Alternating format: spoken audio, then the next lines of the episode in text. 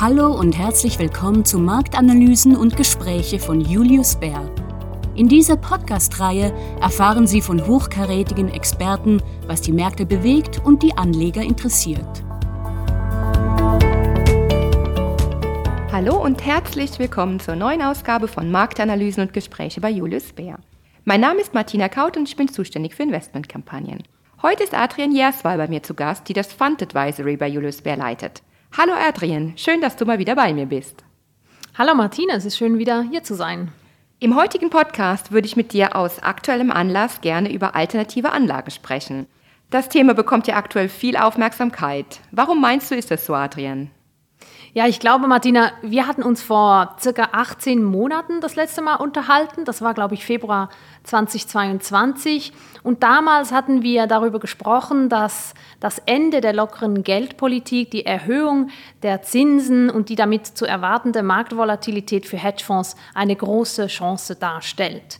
Denn Volatilität führt zu Ineffizienzen im Markt und Ineffizienzen im Markt ist die Grundlage für viele alternative Anlagestrategien, da diese, wenn sie richtig gespielt werden, zu spannenden und vor allem zu unkorrelierten Renditen führen können.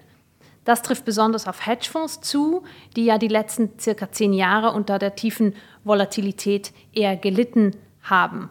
Und seit wir dieses Gespräch führten, hat sich die Volatilität sehr wohl wieder gemeldet. Ja, ist viel passiert seitdem. Aber um nochmal kurz klarzustellen, bevor wir zu sehr ins Detail gehen, was genau meinst du, wenn du von alternativen Anlagen sprichst? Hier gibt es ja verschiedene Interpretationsmöglichkeiten.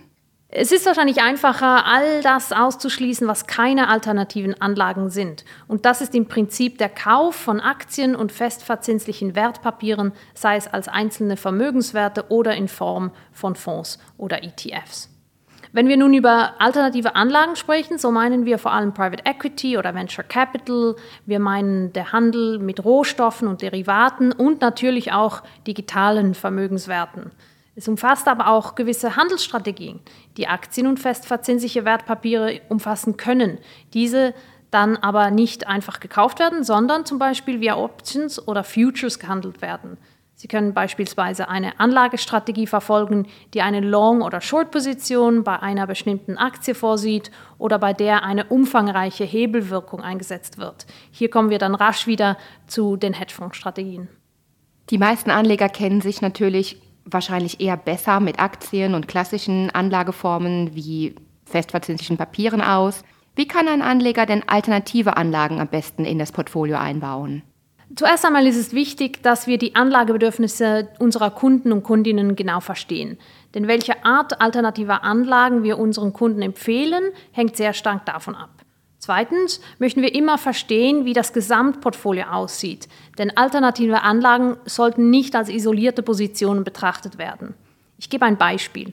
Wir haben momentan viele Kunden, die nach Renditequellen suchen, die eine geringe Korrelation zu den Finanzmärkten aufweisen.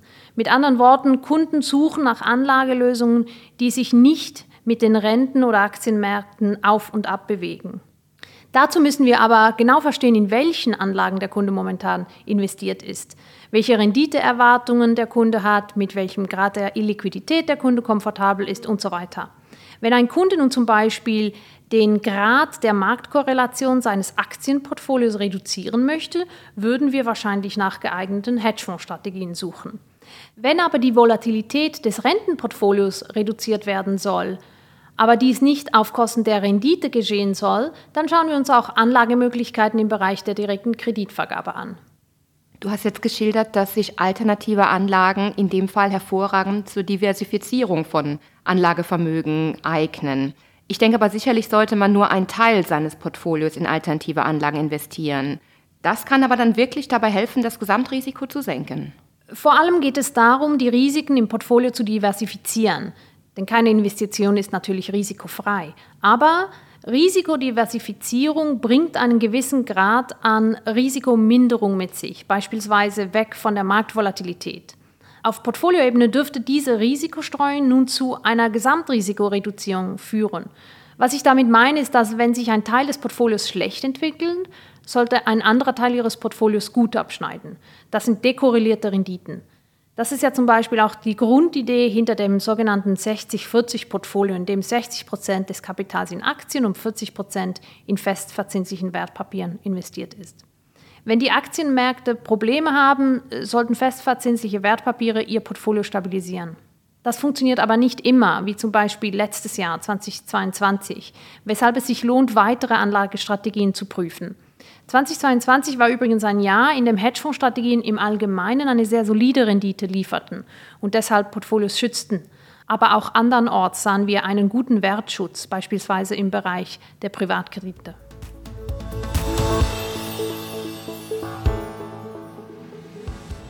Ein weiterer Grund für das aktuell gestiegene Interesse an alternativen Anlagen ist bestimmt ja auch das unsichere volkswirtschaftliche Umfeld im Moment, in dem sich das Wachstum verlangsamt und die Inflation nach wie vor recht hoch ist.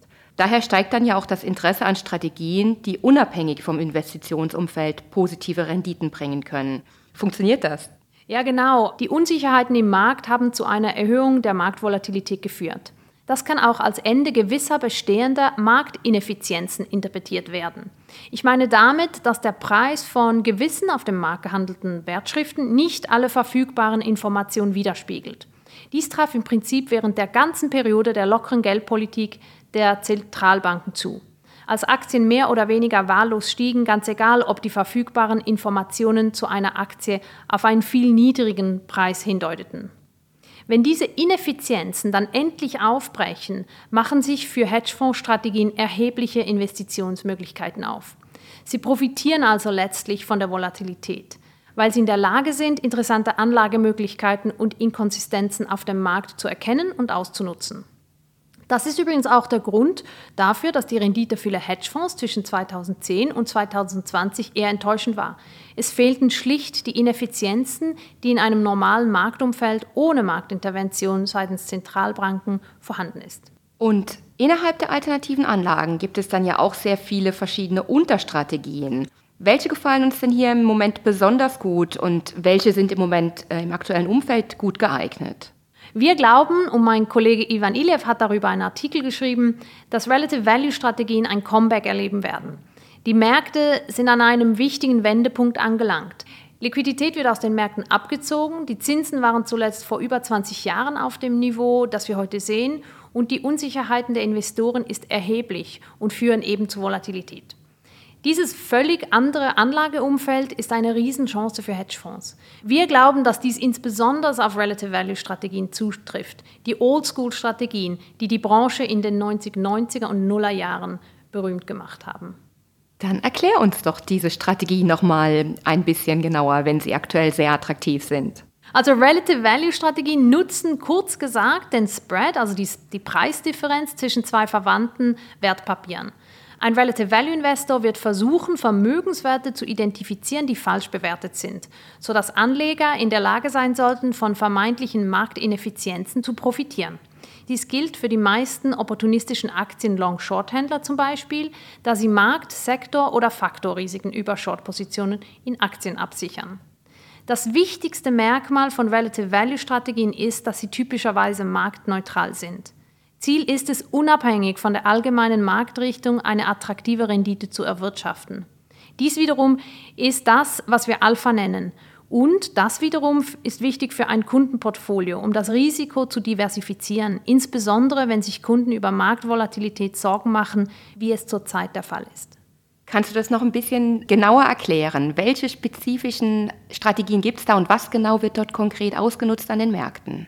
Absolut. Eine spezifischere Anlagestrategie ist Merger Arbitrage. Das ist übrigens auch eine unserer präferierten Hedgefondsstrategien momentan.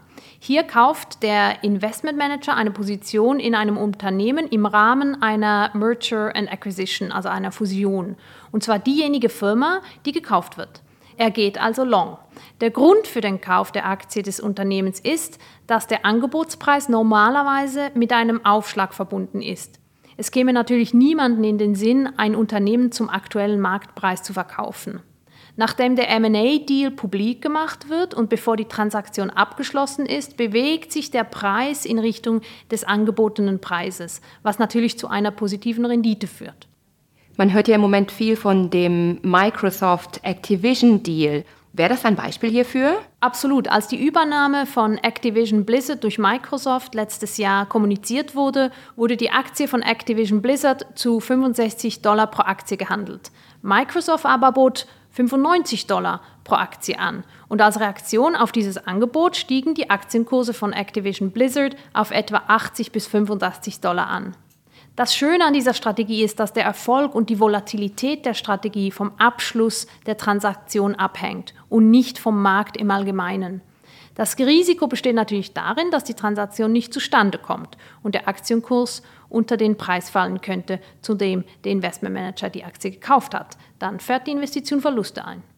Bei Fusionsarbitrage geht es dann um den Preis, zu dem ein Unternehmen nach der Ankündigung einer Fusion am Markt gehandelt wird, im Vergleich zu dem Preis, den der Käufer tatsächlich beim Abschluss der Transaktion für das Unternehmen zahlen wird.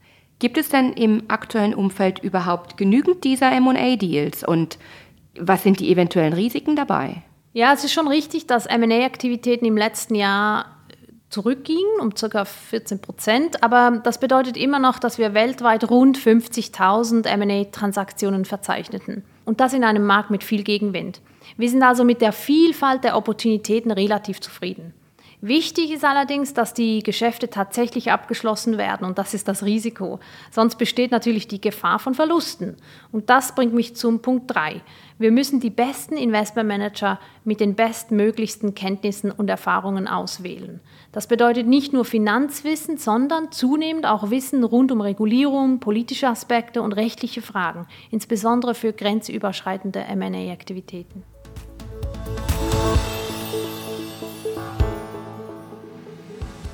Wir haben jetzt ein Beispiel genannt, aber wie können Relative Value Strategien denn dann tatsächlich effektiv vor Volatilität schützen? Weil Volatilität kann ja, wir haben jetzt verschiedene Sachen auch gehört, aus verschiedenen Richtungen kommen. Wie genau funktioniert das? Kannst du es noch mal ein bisschen beschreiben? Also geringe Volatilität ist ja das gemeinsame Thema aller Relative Value Strategien. Beim Einsatz von Relative Value Strategien konstruiert der Manager ein marktneutrales Portfolio, Sprich, es sollte sich nicht mit dem Markt bewegen, um systematische Risiken sowohl für den breiteren Markt als auch für bestimmte Faktoren wie Marktkapitalisierung, Wachstum oder zyklische Aktien zu eliminieren. Dieser Mangel an Direktionalität führt zu einer geringeren Gesamtvolatilität. Der Grund, warum Relative Value Fonds also für Kunden eine attraktive Anlage sind, liegt darin, dass sie im Allgemeinen nicht mit dem breiteren Markt korreliert und im Allgemeinen weniger volatil sind als beispielsweise der SP 500. Im Portfolio-Kontext bedeutet das eine verbesserte Diversifizierung. Vielen Dank für die Erklärung. Das klingt jetzt positiv und du hast jetzt schon ein paar Punkte angesprochen. Was können denn noch weitere Nachteile von, von den Strategien sein, die wir heute besprechen? Ich denke, Kunden denken vielmals auch an Illiquidität und ähm, was muss ein Kunde beachten, wenn er in diese Strategien investiert? Ja, das ist wichtig, Martina. Und ich glaube, du hast schon gemerkt, ich spreche ja immer wieder über Risiken. Ähm, es ist sehr wichtig, dass die Kunden immer verstehen, was die Risiken sind, bevor sie einen Investitionsentscheid treffen. Und es gibt immer Risiken. Eine davon ist sicherlich, dass eine hohe Leverage, ein hoher Verschuldungsgrad durch Hebelwirkung die Verluste vergrößern kann, wenn die Märkte scheitern, beispielsweise bei einer plötzlichen Liquiditätskrise. Ein weiterer Grund besteht darin, dass sein Manager falsch positioniert sein kann. Die Frage, ob ein Wertpapier unter- oder überbewertet ist, ist spekulativ. Und der Manager kann schlicht und einfach falsch liegen oder die Märkte entwickeln sich zumindest für eine bestimmte Zeit gegen ihn. Beispielsweise gibt es Strategien, die auf einer Rückkehr zum Mittelwert basieren, was bedeutet, dass Anleger häufig davon ausgehen, dass die Preise auf lange Sicht zu ihren langfristigen historischen Durchschnittswerten zurückkehren. Ein Vermögenswert kann also leer verkauft werden, weil er im Vergleich zu seinem historischen Preis als teuer angesehen wird oder gekauft werden, weil er unter dem langfristigen Durchschnitt gehandelt wird. Märkte können sich gegen sie entwickeln und im schlimmsten Fall führt sowohl die Long- als auch die Short-Seite zu Verlusten.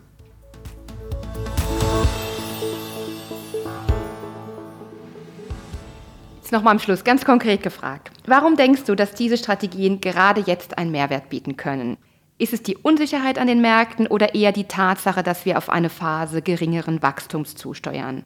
Gibt es da noch weitere Aspekte so aus dem Markt? Die Unsicherheit und das geringere Wachstum, das du erwähnst, das sind Folgen eines grundlegenden Wandels auf den globalen Märkten nach einer fast 15-jährigen Periode, die von niedrigen Zinssätzen und günstigen Unternehmensschulden geprägt waren. Der Übergang von den wirtschaftlichen Bedingungen, die wir nach der Finanzkrise von 2008 gesehen haben, und dem, was als nächstes kommt, wird einige Zeit in Anspruch nehmen. In der Zwischenzeit ist die Rallye, die die Aktienkurse auf breiter Front in die Höhe getrieben haben, zu Ende. Ja, wir haben in den letzten Monaten sehr solide Aktienmärkte gesehen, aber die Wahrscheinlichkeit sinkender Preise und höherer Volatilität an den Märkten ist weiterhin groß. Und genau in diesem Umfeld übertreffen Relative Value Strategien tendenziell jene Vermögenswerte, die sich im Einklang mit den breiteren Märkten bewegen. Vielen Dank, Adrienne, dass du uns das alles erklärt hast. Ich versuche es kurz zusammenzufassen. Wir erwarten eine erhöhte Volatilität an den Märkten aus den beschriebenen Gründen, was hier und dort zu Ineffizienzen führen kann und wovon dann die von uns heute diskutierten Relative Value Strategien im Bereich Alternative Investments profitieren können. Vielen Dank, Adrian. Danke dir, Martina, und ich freue mich in 18 Monaten wieder mit dir zu sprechen. Ja, wir werden das so festhalten. Und damit sind wir dann auch schon wieder am Ende dieses Marktanalysen und Gespräche Podcasts. Wir hoffen, dass Ihnen unsere Einschätzung weiterhilft und würden uns freuen, Sie beim nächsten Mal wieder begrüßen zu dürfen. Bis dann.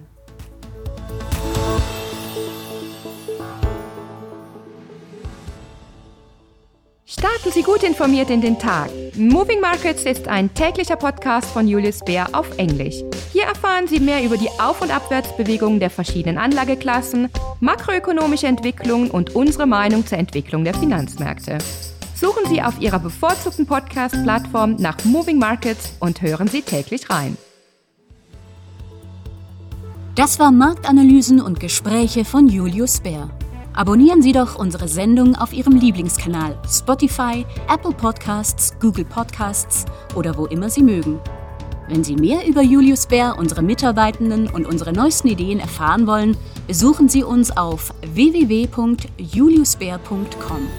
Wir freuen uns schon, Sie bald bei unserer nächsten Folge begrüßen zu dürfen. Haftungsausschluss für Podcasts die in diesem Podcast geäußerten Informationen und Meinungen stellen Marketingmaterial dar und sind nicht das Ergebnis einer unabhängigen Finanz- oder Investmentanalyse. Der Inhalt des Podcasts dient ausschließlich zu Informationszwecken und stellt weder ein Angebot noch eine Empfehlung oder eine Aufforderung von oder im Namen von Julius Baer zum Kauf oder Verkauf von Wertpapieren, wertpapierbasierten Derivaten oder anderen Produkten oder zur Teilnahme an einer bestimmten Handelsstrategie in einer bestimmten Rechtsordnung dar. Julius Baer übernimmt keine Haftung für Verluste, die aus der Nutzung der Podcast-Inhalte entstehen. Weitere wichtige rechtliche Hinweise finden Sie unter www.juliusbaer.com/legal/podcasts.